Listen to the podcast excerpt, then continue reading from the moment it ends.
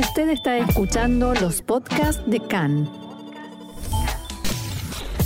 CAN, Radio Nacional de Israel.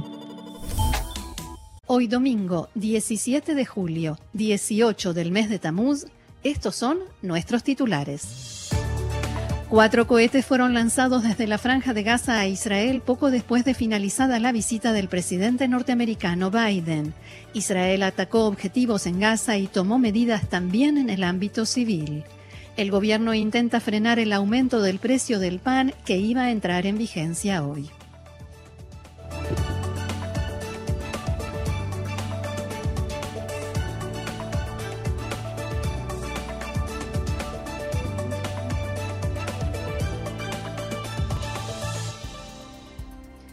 Vamos entonces al desarrollo de la información. Las autoridades israelíes decidieron en las últimas horas que se reducirá la cantidad de trabajadores de la franja de Gaza con autorización para entrar a Israel. El ministro de Defensa Benny Gantz decidió que a partir de hoy la cantidad de permisos será de 14.000. 14.000 dije. Recordemos que el número se había incrementado a 15.500 la semana pasada antes de la visita del presidente norteamericano a la región. Esta decisión fue tomada debido al disparo de cohetes desde la franja de Gaza a Israel este fin de semana. A pesar de ello, el paso fronterizo Eres permanece abierto y continuará funcionando con normalidad. Apenas unas horas después de que finalizara la visita del presidente norteamericano a Israel, en la noche del viernes al sábado, fueron lanzados cuatro cohetes Grad desde la franja de Gaza a Israel. En respuesta, Tzal llevó a cabo dos series de ataques. Se trata del primer lanzamiento de cohetes desde Gaza a Israel desde que el primer ministro Yair Lapid asumió el cargo. Poco antes de la una de la madrugada sonaron las sirenas en la ciudad de Ashkelon y en el Consejo Regional de la Costa de Ashkelon. Tzal informó que uno de los cohetes fue neutralizado por el sistema cúpula de hierro y el otro estalló en un descampado. Unas horas después, y mientras el ejército israelí llevaba a cabo el primer ataque aéreo, a las 5 menos cuarto de la mañana, las sirenas sonaron en el Moshav Huzim, en el Consejo Regional Lajish, cerca de Kiryat Gat. Nuevamente Tzal informó que hubo dos lanzamientos y que los dos cohetes habían explotado en terrenos abiertos. También aclararon que, de acuerdo a la política establecida, no fueron neutralizados. Eso significa que el sistema detectó que iban a impactar en un descampado y por tanto no se lanzó el misil que neutraliza y destruye los cohetes. En respuesta a estos cohetes, aviones de combate de la Fuerza Aérea Israelí atacaron objetivos terroristas en la franja de Gaza. El portavoz de Tzal informó que, abro comillas, fue atacado un sitio militar de Hamas donde se hallaba una línea de producción de medios de combate y un segundo sitio militar donde había un taller subterráneo de producción de materiales para cohetes en el centro de la franja de Gaza. El comunicado del ejército especificaba que el sitio fue atacado, el sitio que fue atacado es uno de los más importantes y grandes en la franja de Gaza, destinado a la producción de materia prima para cohetes, para las organizaciones terroristas. De acuerdo con las autoridades militares, el ataque a este sitio complicará significativamente el proceso de producción de cohetes en la franja de Gaza, cumpliendo con el objetivo de apuntar contra la capacidad de Hamas para rearmarse y reforzarse militarmente. Hamas es el soberano en la franja de Gaza y es responsable de todo lo que se hace allí y lo que parte desde la franja, decía el texto. Un portavoz de Hamas, Hassem Qasem, dijo en respuesta al ataque del ejército israelí que se trata de intimidación a personas inocentes que se enmarca en el contexto de crímenes y comportamiento terrorista constante contra nuestro pueblo en todas partes. Otro portavoz, Fauci Barhum, aseguró que los ataques israelíes a la franja y la escalada que se produjo inmediatamente después de la visita de Biden reflejan el alcance de la ayuda estadounidense que Israel está recibiendo para continuar con sus crímenes. Fin de la cita. Hoy se reúne el Gabinete Político de Seguridad por primera vez bajo la dirección del primer ministro Yair Lapid para tratar precisamente el lanzamiento de cohetes desde la franja de Gaza, entre otros temas. Y el sitio de noticias palestino Safa informó en la mañana de hoy que las organizaciones palestinas en la franja de Gaza lanzaron varios cohetes hacia el mar en la ciudad de Gaza en el marco de un ejercicio. Según este medio, el objetivo del lanzamiento es mejorar las capacidades y el grado de preparación para todo enfrentamiento con la ocupación israelí. Por otra parte, fuentes palestinas informaron que dos palestinos resultaron heridos esta mañana en un operativo de Tzal en Tubas, en el norte de Samaria. De acuerdo con este informe, los efectivos arrestaron a un palestino con pedido de captura. Por otra parte, en los videos que se difundieron en las redes sociales después del operativo militar, se puede ver un vehículo perteneciente al ejército israelí que debió ser remolcado del lugar tras quedar inutilizado. El ejército informó que palestinos arrojaron piedras y otros objetos contundentes contra el, vehículo y contra los efectivos israelíes. El primer ministro Yair Lapid declaró esta mañana en la apertura de la reunión semanal de gabinete que Abro comillas, nuestros policías arriesgan sus vidas día a día para proteger las vidas de todos nosotros. La PID envió sus condolencias a la familia del agente Barak Meshulam, que fue atropellado y asesinado esta madrugada por un joven palestino en un control policial en Ra'anana en el marco de un delito penal y enseguida vamos a ampliar también esta noticia. Respecto del disparo de cohetes hacia el sur del país, la PID dijo que la política del gobierno no ha cambiado. Por cada disparo, por cada globo incendiario, reaccionaremos rápidamente, con potencia y sin titubear. El primer ministro Lapid también se refirió a la visita a Israel del presidente de Estados Unidos Joe Biden y dijo que fue una visita histórica con logros político-diplomáticos, de seguridad y económicos que reforzarán al Estado de Israel por muchos años más. Por último, Lapid habló sobre la postergación del aumento del precio del pan, que iba a entrar en vigencia hoy, y dijo que la medida implicó una acción rápida en conjunto con los ministros de Agricultura y de Economía. También agradeció a las cadenas comerciales que accedieron al pedido del gobierno de esperar para aumentar el precio del pan hasta que se encuentre una solución. Como anticipábamos, el oficial de policía israelí Barak Meshulam resultó muerto a primera hora de hoy cuando fue embestido en un puesto de control en el centro de Israel por un vehículo robado y conducido por un adolescente palestino. Meshulam, de 29 años, de la ciudad de Kfar Saba, estaba casado y tiene dos hijos. Después del incidente, el segundo ataque de este tipo en varias semanas, el jefe de la policía de Israel, Kobi Shabtai, aclaró que los efectivos, los efectivos pueden abrir fuego contra cualquiera que ponga en peligro la vida de los agentes al intentar atravesar un puesto de control. Shabtai elogió a Meshulam como un destacado oficial de policía que hizo exactamente lo que se esperaba que hiciera como integrante del cuerpo y como defensor del público israelí y del Estado. La policía informó que un palestino de 17 años es sospechoso de conducir el eh, que es sospechoso de conducir el vehículo fue arrestado bajo sospecha de asesinato. El adolescente, oriundo de la ciudad de Ramallah, supuestamente conducía un automóvil que había robado en el área de Tel Aviv y la policía lo perseguía cuando atropelló a Meshulam en un puesto de control en la ruta 4 cerca de la ciudad de Ranana. El jefe de la división de portavoces de la policía, Shlomi Sagui, declaró este mediodía que todavía no está claro el trasfondo del incidente en el que resultó muerto el agente Barak Meshulam. Por el momento, todo parece indicar que se trata de un asesinato en el marco de la comisión de un delito común, aunque es posible que se defina como atentado o acto terrorista. Volviendo a las declaraciones del primer ministro Lapid esta mañana en la apertura de la reunión de gabinete, también se refirió al tema de la economía y el aumento de precios. Las cadenas de supermercados Rami Levi, Supersal, Yenot Vitan, Victor y Yohananov Mahzanei Ashuk y Hatzi Hinam aceptaron suspender el aumento del precio del pan supervisado por 15 días. Es que antes del inicio del fin de semana se anunció que los precios del pan con valor supervisado iban a aumentar en un 36%. En la mañana del viernes, el primer ministro Lapid anunció que estaba trabajando para detener el aumento de los precios del pan y que había dado instrucciones para examinar todas las alternativas, desde ampliar el control del precio del pan hasta indemnizar a las panaderías para frenar el aumento de los precios. Además, informó que también se están considerando opciones para la legislación rápida de normas que detengan el proceso.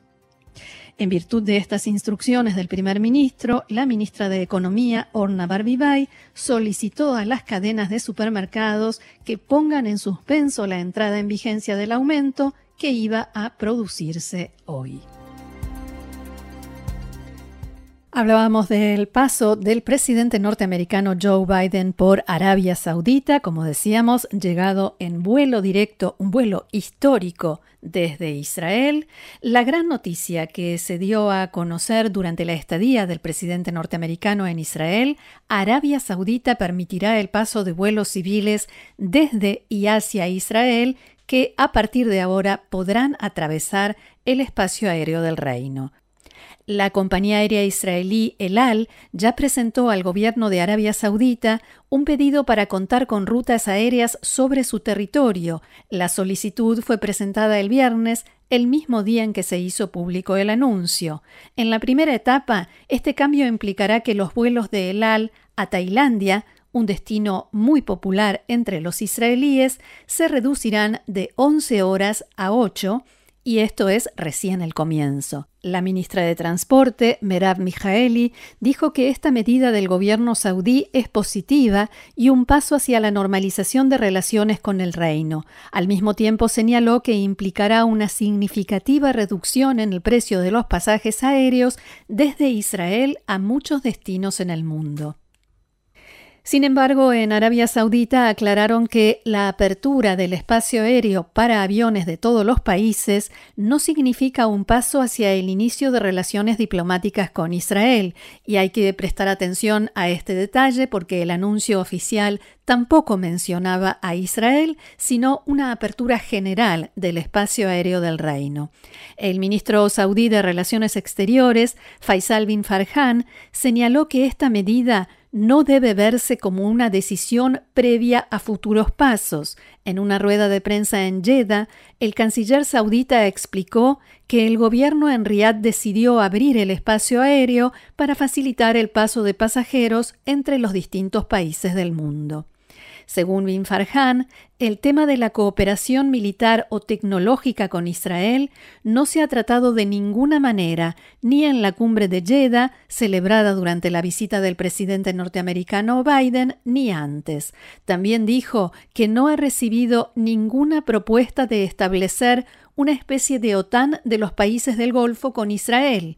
Otro funcionario iraní de alto rango el ministro en el Ministerio de Relaciones Exteriores, Adel al-Jubeir, declaró esta mañana que su país apoya la iniciativa de paz árabe y que la paz llegará al término de un proceso y no al comienzo. Y recordemos que la iniciativa de paz árabe era la que decía a principios de la década del 2000 que los países árabes normalizarán sus relaciones con Israel una vez que esté resuelto el conflicto palestino-israelí por medio de la solución de dos estados.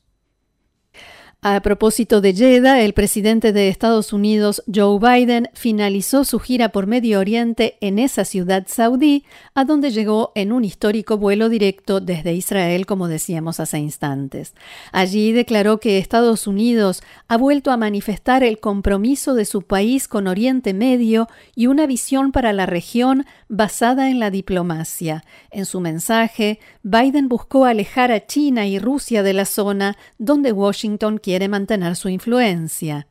En el último día de su gira por Medio Oriente, Biden se reunió con los líderes de Irak, Egipto y Emiratos Árabes Unidos y además participó en una cumbre del Consejo de Cooperación del Golfo, CCG, más tres, y esos tres son Egipto, Jordania e Irak. Allí debió sentarse al lado del anfitrión y príncipe heredero saudí, Mohammed bin Salman.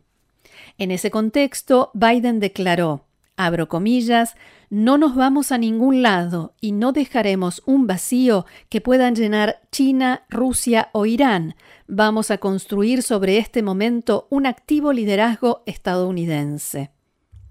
Biden señaló que su gobierno está trabajando para establecer un sistema regional integrado de defensa aérea. Al mismo tiempo abogó por la diplomacia para resolver los conflictos, pero advirtió que, en cualquier caso, Estados Unidos no permitirá que Irán desarrolle un arma nuclear.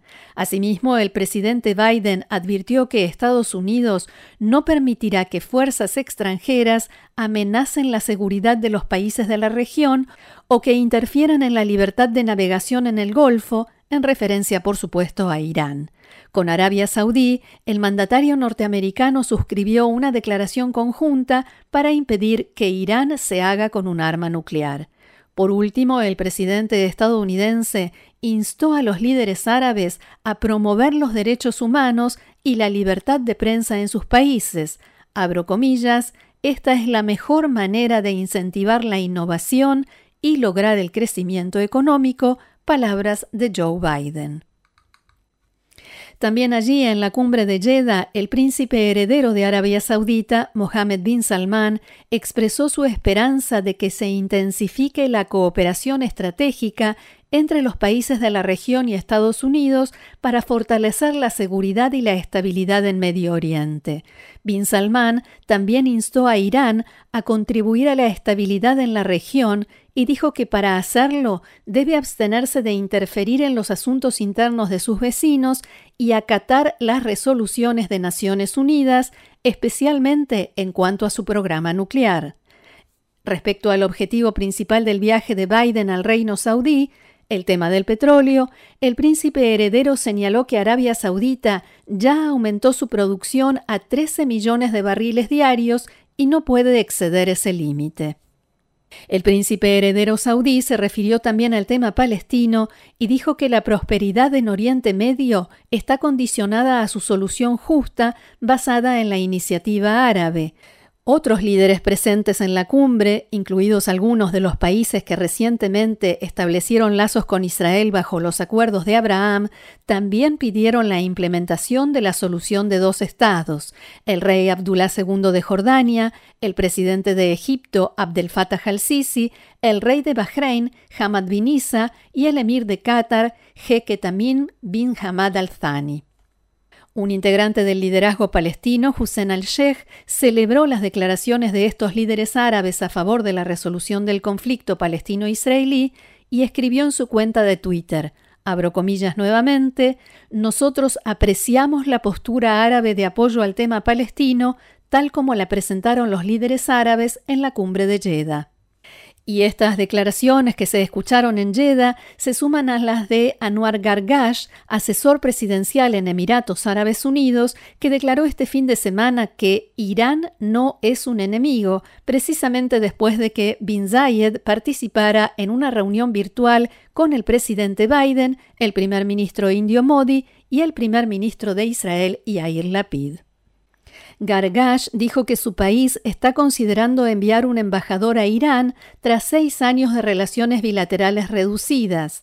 Abro comillas nuevamente, Emiratos Árabes Unidos no forma parte de ningún eje contra Irán, dijo el funcionario emiratí, e instó a una mayor cooperación económica regional como medio para aliviar las tensiones políticas. Ahora estamos considerando enviar un embajador a Irán, declaró Gargash durante una videollamada con periodistas. La próxima década no puede ser como la anterior. Es una década en la que desescalada debería ser la palabra clave. Estas declaraciones realizadas desde Emiratos Árabes Unidos sobre el fortalecimiento de los lazos con Irán se suman a los esfuerzos de Irak para mediar entre el vecino de los Emiratos, Arabia Saudita, e Irán. Volviendo al presidente de Estados Unidos, Joe Biden escribió esta noche un mensaje en su cuenta de Twitter, que luego fue borrado, en el que resumía su visita a Israel y Arabia Saudita y que contenía también un video sobre los momentos más destacados de la gira. Por el momento se desconoce por qué fue borrado el tweet. En el mensaje, Biden escribió que toda oportunidad para trabajar con Israel es una bendición. En mi visita reiteré el compromiso de Estados Unidos con la seguridad de Israel e inauguré nuevas cooperaciones tecnológicas. Por último, Biden expresó su deseo de que Israel y Estados Unidos continúen prosperando juntos por el bien del mundo entero. Y las autoridades iraníes aseguran que durante la visita a Medio Oriente del presidente norteamericano, Washington utilizó lenguaje de odio y acusaciones en su contra y definió sus acciones como iranofobia. Todo esto, según explicaron, para producir tensión en la zona. El portavoz del Ministerio de Relaciones Exteriores en Teherán, Nasser Kanaani, dijo que Estados Unidos busca una vez más generar una crisis en la región mediante el uso de su política fallida, la iranofobia.